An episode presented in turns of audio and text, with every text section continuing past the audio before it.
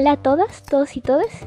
Yo soy Ifirt, también conocida como Dani, y estaré a cargo del podcast Hablando con Ifirt, en el cual trataré temas relacionados con la identidad individual, desarrollo personal, identidades LGBT, en especial identidad trans y bisexual, autismo y posiblemente temas de contingencia relacionados a estos tópicos. Quiero que sean todos bienvenidos al episodio número 3, Bisexualidad y Reflexiones. En este episodio trataré acerca de el largo camino que tuve que enfrentar, digamos, para poder identificarme finalmente como persona bisexual y reflexiones en torno a este, a este tema.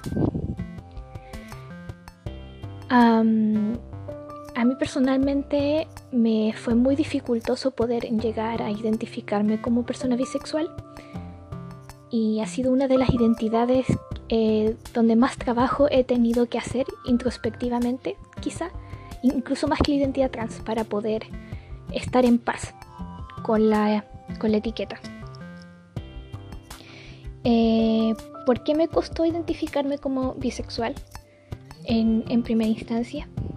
Y siento que son por varias razones. Una de estas sería porque desde pequeño yo sabía que me atraían los hombres y al ser una persona asignada mujer al nacer, yo pensaba que era hetero y hasta ahí nomás me iba a quedar.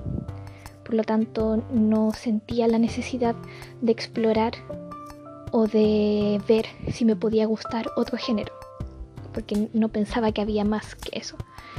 Otra razón es que durante la infancia yo no sentía en ninguna en ningún momento, con ninguna acción, que fuese posible sentir tipo, ese, este tipo de atracción romántica o de otra índole, pero eso después, a medida que uno va creciendo, porque la infancia no hay mucha atracción sexual que digamos, eh, no sentía que pudiese tener tipos de atracciones eh, hacia mujeres principalmente porque sentía que aquella interacción no se podía dar, era imposible para mí tener esa interacción con mujeres. Después voy a ahondar en esto. Y otra razón es, eh, y también siento que lo he comentado en el episodio de eh, cómo me di cuenta que era una persona trans, que quería alejarme por completo de la feminidad y esto involucraba también el alejarme como de el gusto por las mujeres. Pero estaba tan integrado en mi cerebro que yo ni siquiera pensaba que era forzoso. Yo en verdad no sentía atracción por nada considerado eh, mujer o de mujer, etc. Por mucho tiempo. Claro, esto va a cambiar, claramente. Em, el primer tópico, o la primera razón, eh, que era que me gustaban los niños, desde que tengo conciencia, 5 o 6 años, eh, lo he analizado mucho y sí, sentía cierto tipo de atracción o me interesaban los niños, pero mientras más lo analizo me doy cuenta que por una parte sí era un tipo de atracción que podía llegar a ser quizá romántica en algún momento, pero la mayoría de estas sensaciones eran más porque me gustaba la expresión de género del niño más que su personalidad o, como persona, sino que yo quería su expresión de género o me hacía sentir más cómodo. Denme un segundo. Como iba diciendo, em, me hacía sentir más seguro ver una expresión de género así. Era como que yo quería esa expresión de género y, por eso me atraía, pero no era necesariamente porque el niño me gustara propiamente tal. Aunque sí había excepciones donde sí me gustaba el niño. Pero eran menos de las que yo consideraba que eran en un inicio la segunda razón, aquella eh, la que yo mencioné que no sentía o que yo no sentía que se pudiese dar interacciones o, atracción entre, entre mujeres y yo se explica por varias experiencias durante la infancia que me llevaron a pensar de esta forma.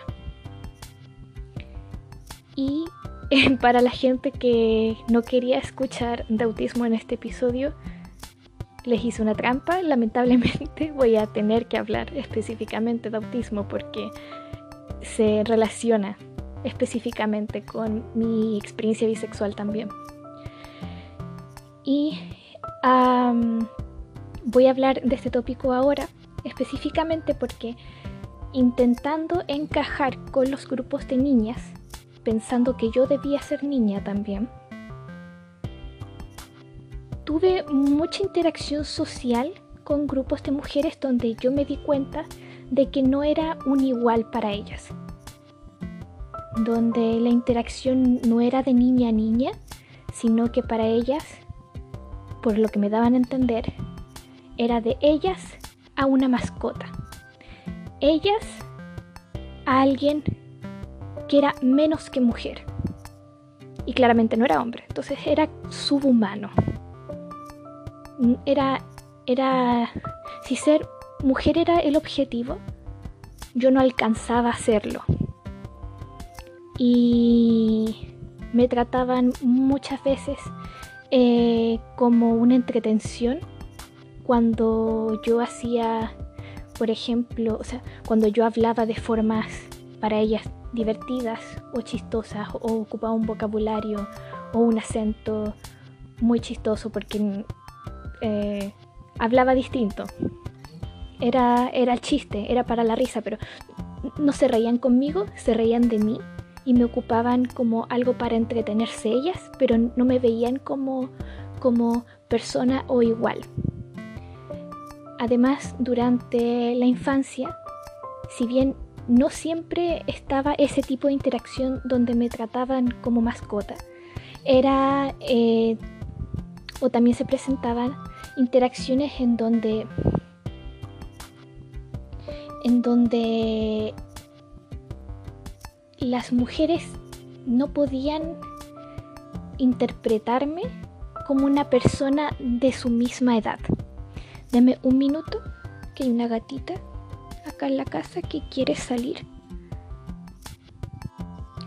Ok, como venía diciendo, no siempre me trataban como mascota, pero si bien había mujeres que no me consideraban como subhumano, o como animalístico o algo así.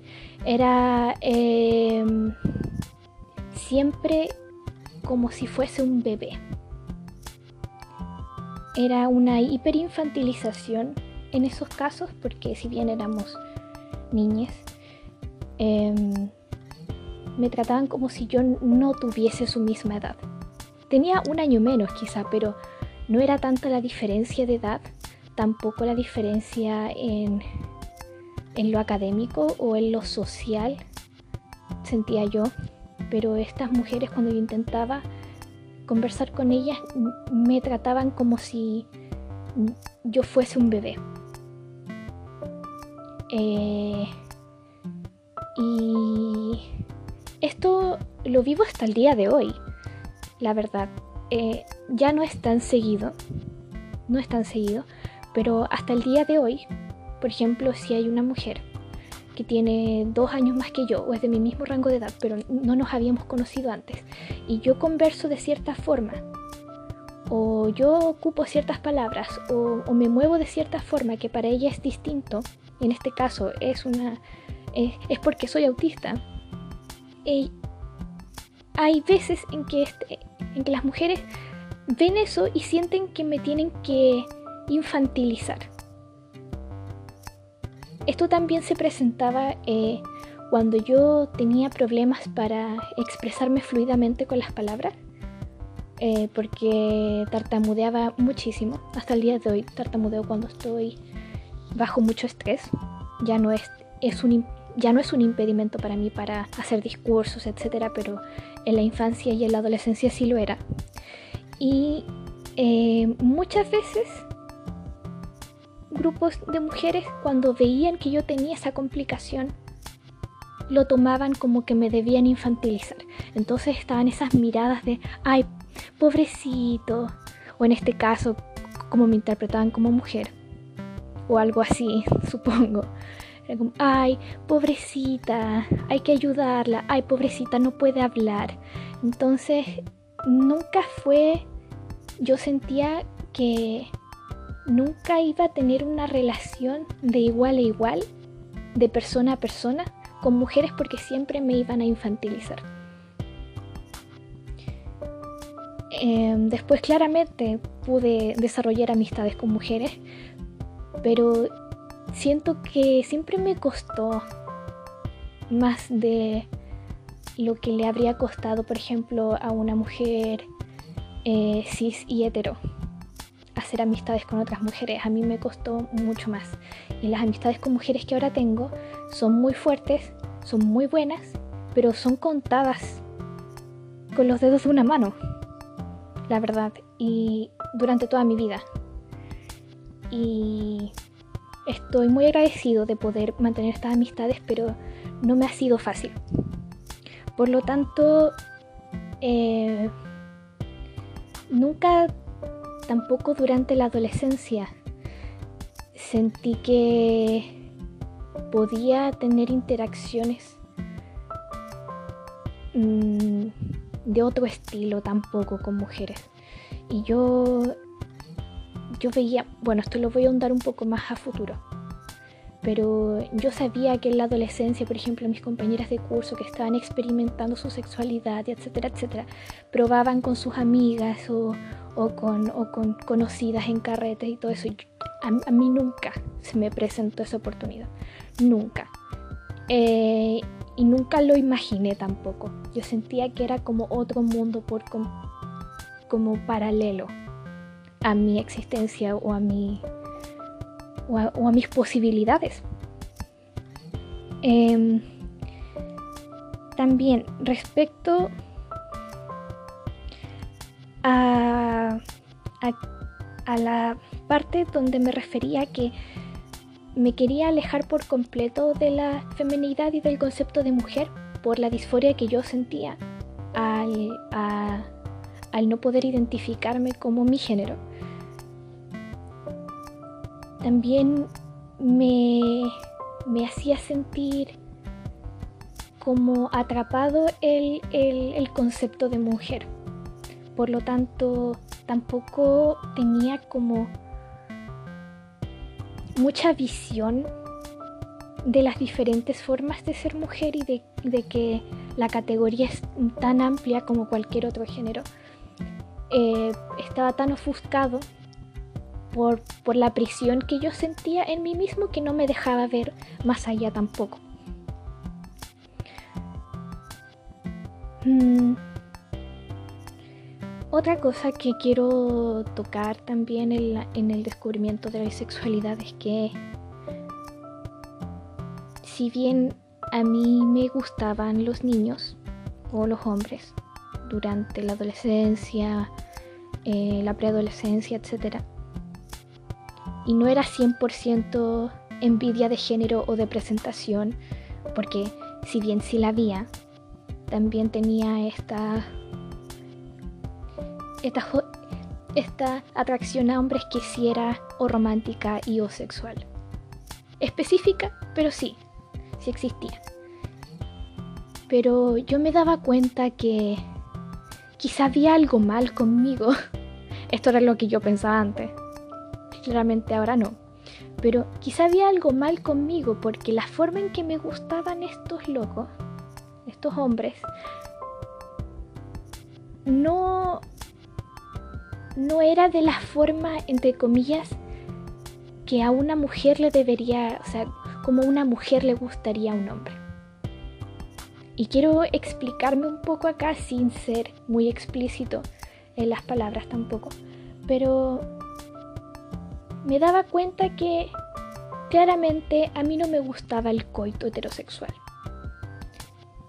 Mi cuerpo me hacía saber que era algo que para mí no estaba en mis libros, así como que no era para mí. 100% no era para mí. Me ponía prácticamente a llorar o me era muy difícil aguantarme el llanto cuando alguien hacía alusión a que yo iba a tener, o sea, si me gustaba el hombre yo iba a tener que tener relaciones penetrativas. Me era muy difícil aguantar esa idea. Y dije, bueno, pero si no me gusta eso, y se supone que las relaciones con hombres llevan a eso, entonces quizá no me gusten los hombres, quizás esté fallada. Yo decía cuando, cuando ocupaba pronombres femeninos. Quizá yo esté fallada y, y me deban gustar los hombres como corresponde, me decía. Eh, porque no sentía ese tipo de atracción, sentía atracción como hacia otro tipo de, de, no sé, de actividades relacionadas a lo romántico y sexual, pero que no, que no tenían que ver con el coito propiamente tal. U, otras partes del cuerpo de los hombres que, que normalmente no se hacía tanto énfasis. Y cuando yo veía, por ejemplo, que en las series o en los libros o en las historias hechas por fans en internet o, en los dibujos. Eh, había un, niño o un hombre que me gustaba y terminaba con una mujer, era muy, en ese tiempo era muy desmotivante para mí porque yo no sabía por qué tenía esta sensación, pero yo lo veía y decía, ah, le gusta este tipo de personas, yo no le voy a gustar. O lo veía como performar roles de género, por ejemplo, en, las relaciones románticas y o sexuales y decía, ah, qué desmotivante, me deja de gustar. Entonces, yo, yo en verdad pensaba que me gustaban de mala forma los hombres. Y cuando, en la adolescencia, cuando pude encontrar esta parte eh, de, de hombres con hombres, alivió muchísimo aquella sensación porque sentía que se, se abrían las posibilidades para la, para la interacción con hombres. Era me aliviaba mucho más que ver relaciones de hombres con mujeres.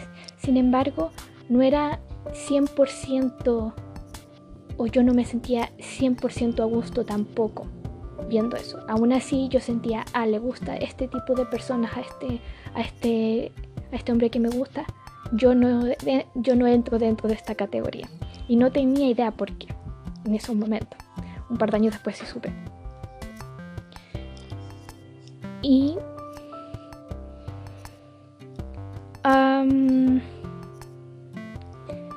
bueno, durante la adolescencia fue, fueron grandes cambios los que sucedieron y me hicieron cambiar muchas perspectivas o formas de ver el mundo en general. Eh, primero empecé a darme cuenta de que yo no era mujer. Empecé a aceptar el hecho que yo ya lo venía sabiendo hace mucho tiempo, pero ahora lo, lo estaba aceptando de que yo no era mujer, era una persona no binaria, que era una persona trans. Y al liberarme de esa presión de ser mujer, empecé a expandir mucho más mi visión y mi interpretación del mundo y del género y de todos los géneros de las personas. Y de repente comencé a darme cuenta que me empezaban a traer mujeres. Pero eran mujeres que se presentaban de forma masculina o andrógina, no femeninamente. Y aquello, bueno, después voy a mencionar porque aquello también como que contribuyó a, a a no poder identificarme con ser bisexual hasta bastante tiempo después. Pero ahí como que me empecé a dar cuenta de que, wow, nunca me había imaginado que me podía gustar mujeres. Qué, qué interesante. y se sentía bien, era una atracción que se sentía bien. Y era muy específica, era con personas muy muy específicas, pero que eran mujeres al fin y al cabo, ese era su género. Mm, también fue una época donde yo pasaba mucho tiempo en internet, en especial en la red social Tumblr, donde leía posts de feminismo, posts de comunidad LGBT, eh, activismo, etcétera, etcétera. Y fue donde aprendí muchísimas cosas. Eh, recomendaban libros, recomendaban PDF, recomendaba videos de YouTube y yo de ahí veía, leía, etcétera. Y aprendía. Ahí fue donde me enteré también de que yo era una persona trans, etcétera, etcétera. Bueno, durante la etapa de Internet y durante el activismo y, los posts positivos acerca de las sexualidades, estaban muy de moda los posts como de normalización y positividad eh, de las comunidades lesbianas y bisexuales. Y si bien para mí leer eso me era positivo porque yo aprendía de distintas experiencias, aprendía distinto vocabulario, etcétera, etcétera, me hacía sentir muy por fuera de la comunidad bisexual. Porque post y memes que casi siempre veía eran en torno, por ejemplo, a eh, o decían, por ejemplo, cultura bisexual es que te guste todo el cast de esta película. Y mostraban fotos de todo el cast de la película. Y a mí no me gustaba nadie. Nadie de esa película. Decía, pero entonces no soy parte de la cultura bisexual. Y, o por ejemplo, era muy excluyente de personas no binarias en esas conversaciones aún, como que eh, yo aún, yo en esos momentos no me consideraba ni una persona transmasculina, ni persona no binaria totalmente neutral o a género para nada. Yo en esos momentos me consideraba de mi niña o de mi mujer, que significa eh, sentirte a gusto, entre comillas, con el género femenino, pero no del todo. Era era una identidad que en esos momentos a mí me hacía sentido. Entonces aún yo sentía que tenía bastante que ver con el género femenino. Pero eso iba a cambiar con el tiempo, así que ver estos posts que no incluían personas no binarias igual se sentía excluyente para mí. Y, por ejemplo, esos memes así, o memes de la que, que aún hoy en día se replican, y me hacen sentir un poco excluido, no voy a mentir. Que dicen, por ejemplo, cultura bisexual o ser bisexual es que te gusten todas las mujeres del mundo y un solo hombre. Como a mí con suerte, con suerte me gustaba una mujer cada tres meses. O encontraba atractiva a una mujer cada tres meses. Y era y era. O un hombre cada seis meses incluso, algo así. Y era...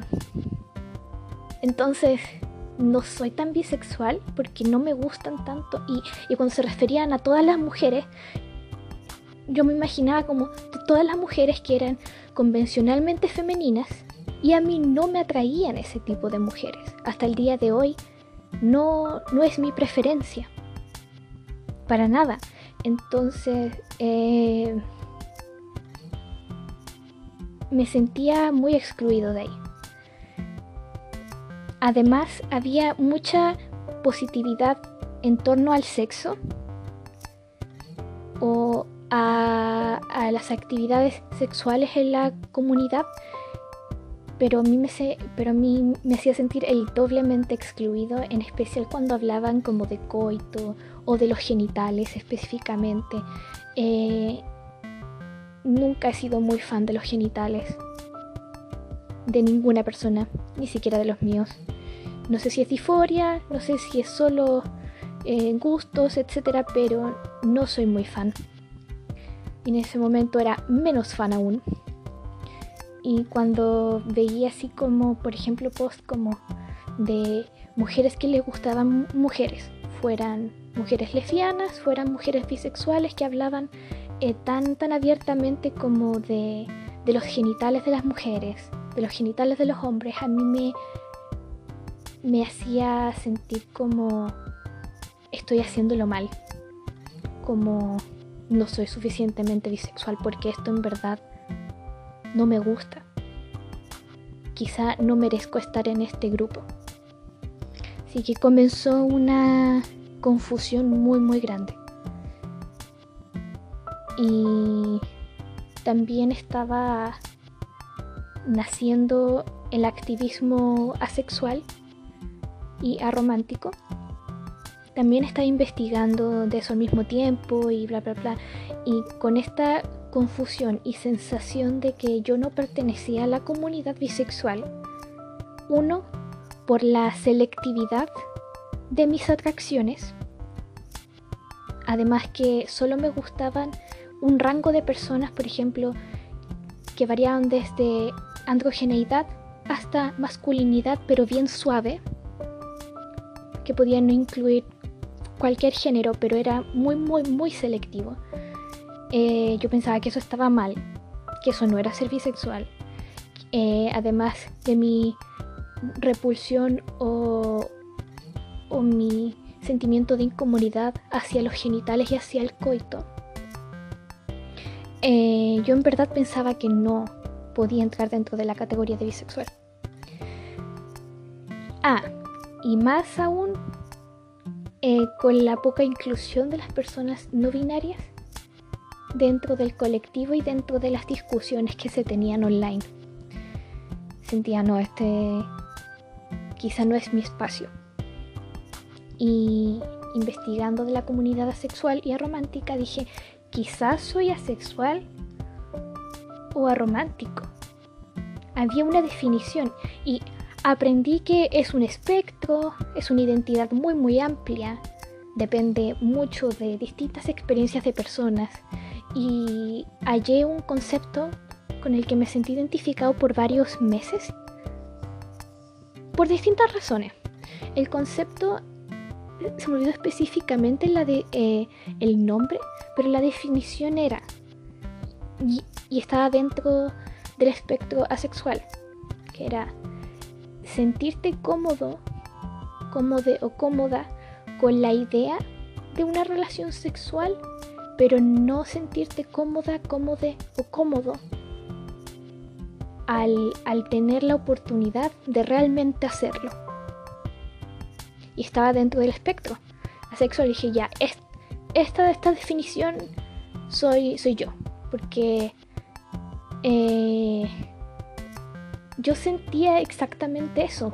Después me di cuenta que no era porque yo fuese asexual, sino que era porque yo pensaba que las relaciones sexuales iban a ser sí o sí molestas para mí, dolorosas para mí, incómodas para mí, y me iban a causar una cantidad de disforia inimaginable. Además, como yo no estaba aún en el proceso de transitar o de eh, realizar como transición física, ya sea corte de pelo, ocupar ropa que más me acomodara para mi expresión de género, etc., la gente me interpretaba como mujer.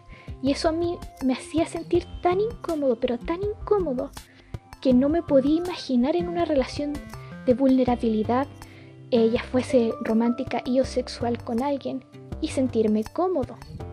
Porque decía, van a ver a una mujer y, y, eso me hacía sentir pésimo. Y yo decía, pero no me imaginaba que podía ser distinto. Entonces decía, ah, ya, nunca voy a tener relaciones románticas y o sexuales porque, porque lo voy a pasar pésimo. A pesar de que sí tenía eh, ganas o, o sí tenía intenciones de en algún momento, pero era como, no, no, no te van a hacer sentir bien. Y ¿por qué me mantuve tanto tiempo pensando en esta etiqueta y sintiendo que yo estaba en esta etiqueta de asexualidad? Y no, quiero dejar bien en claro que no quiero invalidar a la comunidad asexual ni romántica. Siento que hay gente que puede tener exactamente esta, esta etiqueta y sentirse completamente validada por ella pero quiero hablar de mi experiencia eh, encontrando esta etiqueta y sintiendo que me hacía sentido, pero era por la razón equivocada. No era porque realmente yo fuese asexual, sino porque la disforia y la confusión y el, y el, no sentir inclusión dentro de una comunidad me hizo sentir que necesitaba buscar otra etiqueta. Eso quiero dejarlo claro. Esto también, a esto también se le suma que la gente cercana a mí, familiares muy cercanos o amistades que yo en ese momento consideraba cercanas, ya no, eh, hacían comentarios invalidando mi experiencia bisexual o mi atracción hacia mujeres. Mi atracción hacia mujeres, mi atracción hacia personas no binarias, eh, dentro del espectro un poco más andrógino eh, o femenino, pero bien suave o, masculino bien suave. Y mi propia experiencia trans. Comentarios como, eh, por ejemplo, que era una etapa, la típica, que era una etapa que a todas las mujeres les pasa. Claro, obvio, ah, seguro.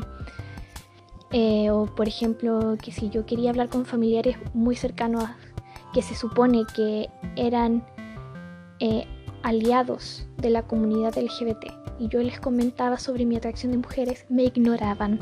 No querían escucharme hablar de eso. Hacían como que fuese un chiste. Era una invalidación muy muy grande de mi identidad. Por otro lado, amistades que yo consideraba cercanas en ese momento y me daban la confianza para poder comentar acerca de esta misma confusión que yo estaba teniendo, así como no me gustan los genitales, pero sí me gustan las personas, sí me dan ganas como de iniciar relaciones, pero me da cosa el, el coito, me siento muy incómodo en mi cuerpo, etcétera, etcétera. Y los comentarios que recibía, el, del que yo me acuerdo, muy, muy eh, bien.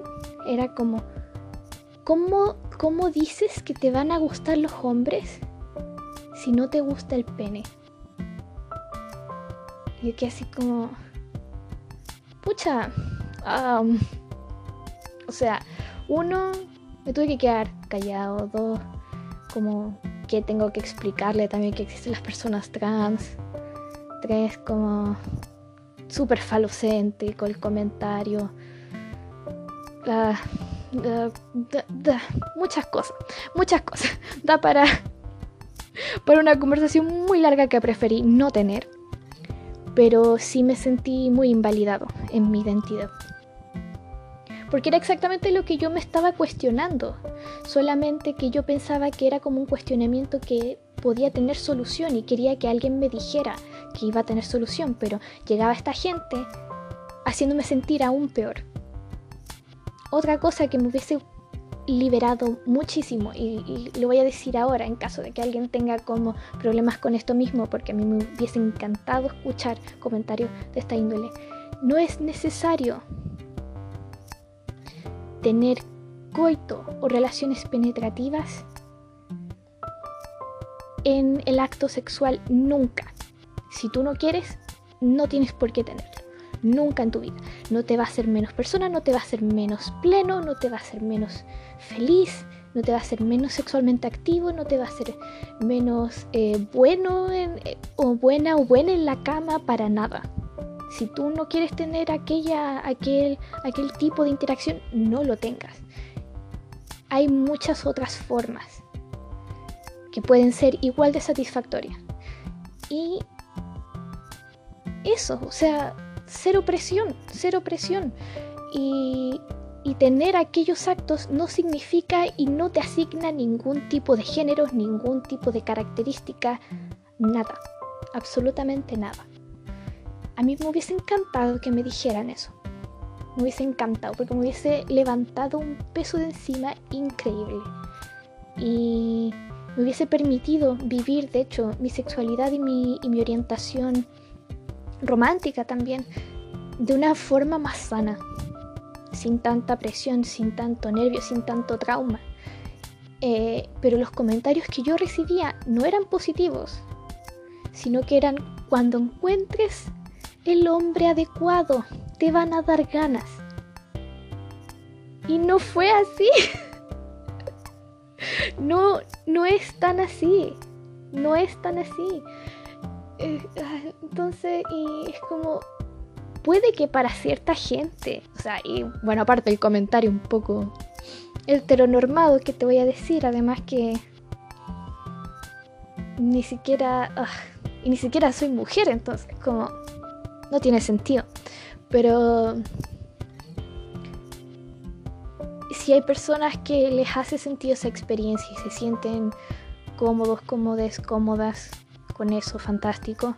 Pero la, la experiencia sexual humana y romántica humana o de intimidad humana es tan variada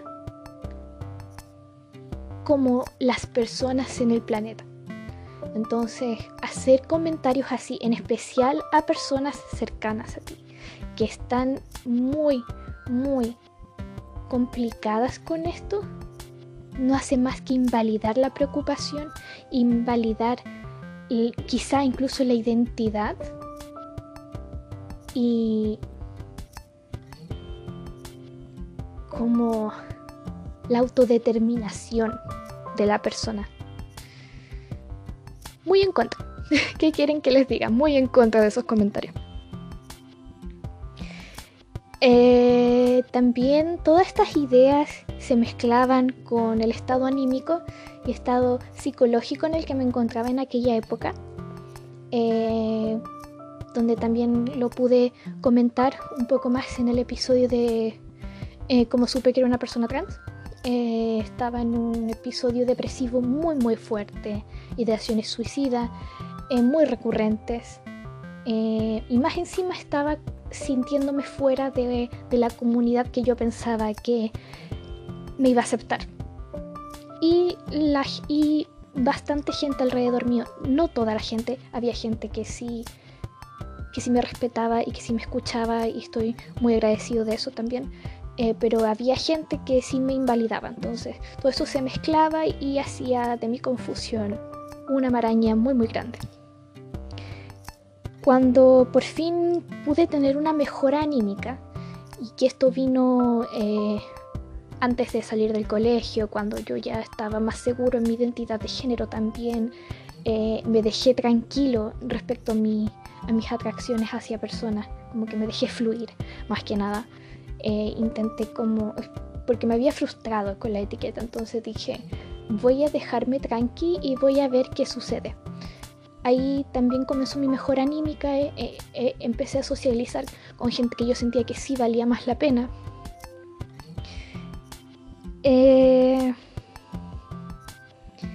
También empecé a habitar otros espacios de internet un poco más trans transinclusivos donde me sentía mucho más a gusto y aquello me hizo replantearme las cosas y en verdad estar mucho más seguro en mí mismo. Pero aquí empezó otro temita en el que no voy a ahondar mucho la verdad, pero pero bueno, eh, sí como a finales de ese año, del último año de colegio, algo así, dije, no, sí, eh, en verdad soy, soy bi. Y si, y si nadie me cree, y si intentan probarme, eh, al menos sé que es problema de esas personas y no problema mío, porque yo ya estoy seguro de mi identidad. Ah, me ha costado mucha introspección y todo eso, pero yo ya estoy seguro, o sea, como para qué ¿Para qué invalidarme si se van a frustrar más, más las otras personas que yo? Ah, y, me empezó a traer una, una persona del colegio. dije, ah, sí, por fin una atracción. Eh, en ese momento yo pensaba que la persona era mujer. Eh, después me di cuenta de que no era así. Es una persona transmasculina, al igual que yo. Pero vi ser VIP. Así que ah, ahí también fue como una validación interna para mí. Como, oh sí, por fin me gustó alguien de nuevo. Hace, hace mucho que no me gustaba alguien. y, y, en, ese momento eh, la persona no era un hombre, entonces fue como así, ah, sí, vuelvo a ser bi, o bla, bla, bla.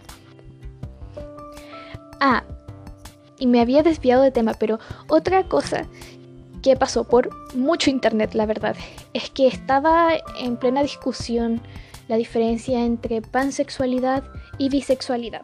Como yo era una persona trans no binaria, que se sentía muy excluida de las conversaciones bisexuales, dije, me gusta más la pansexualidad porque incluye personas no binarias en sus discusiones y la mayoría de personas no binarias que yo conozco en internet, con las que yo interactúo, son pansexuales.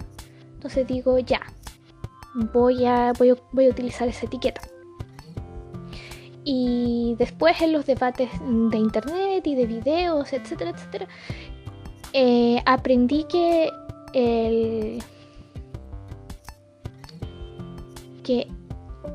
la bisexualidad no era excluyente de las personas no binarias y, del colectivo trans en general. nunca lo fue. Y aquello me hizo dudar un poco, pero después dije, ¿saben qué? Voy a utilizar esta etiqueta. Voy a utilizarla con un poco de susto, pero voy a utilizarla igual, porque siento que es importante hacer visible que la bisexualidad eh, es mucho más amplia de lo que se cree. Y tomarla como propia siento que es un acto importante. Así que lo voy a hacer como reivindicar el, el concepto con el que yo sentía que había tenido conflicto.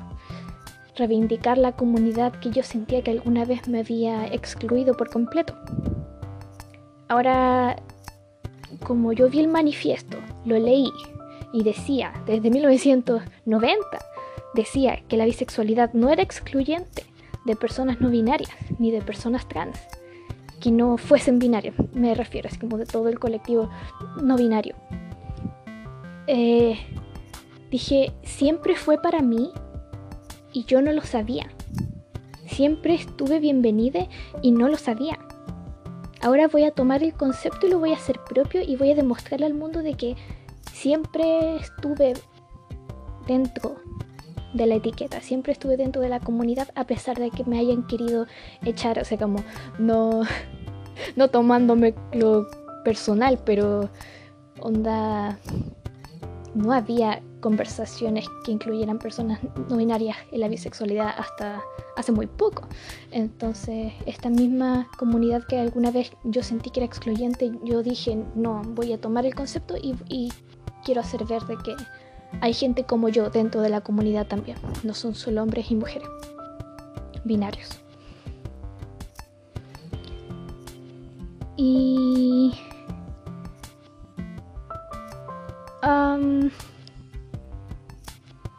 eso, más que nada. Quiero comentar también algo pequeño respecto a respecto a la representación de las personas bisexuales en general y por qué siento que también jugó un papel muy importante en la dificultad que tuve para identificarme con la etiqueta. Mm, yo sabía que existían personas bisexuales desde chico, no sé exactamente desde qué edad, pero desde, desde pequeño. Y... Pero era muy ajeno para mí en la infancia. Pero cuando fui creciendo, la bisexualidad eh, en, en internet al menos, donde yo estaba más presente, sí tenía... Mm, quiero ser bien claro, en los espacios que yo frecuentaba, donde yo me instruí y todo aquello, eran espacios muy positivos donde había gente de la propia comunidad haciendo contenido. Sin embargo, aún así sentía que el contenido era hipersexualizado. Esto puede ser mi opinión eh, en específico, porque a mí me incomodaban ciertas prácticas sexuales y me incomodaba como el hecho de que fuese todo tan binario. Pero yo sentía como que era muy, muy hipersexualizado, en especial en, de, de mujeres con mujeres. Y no sé, nunca veía mucho como desarrollo de romance o intimidad eh, que no fuese sexual entre mujeres, al menos dentro de lo que yo pude ver. Habían, habían excepciones, habían excepciones en, en fandoms de series, etc. Ahí también estuve presente varios años. ¿Y por qué me voy a enfocar en, mujeres? Porque en ese momento, cuando yo empecé a aprender, como he mencionado, aún me sentía identificado con el género femenino parcialmente.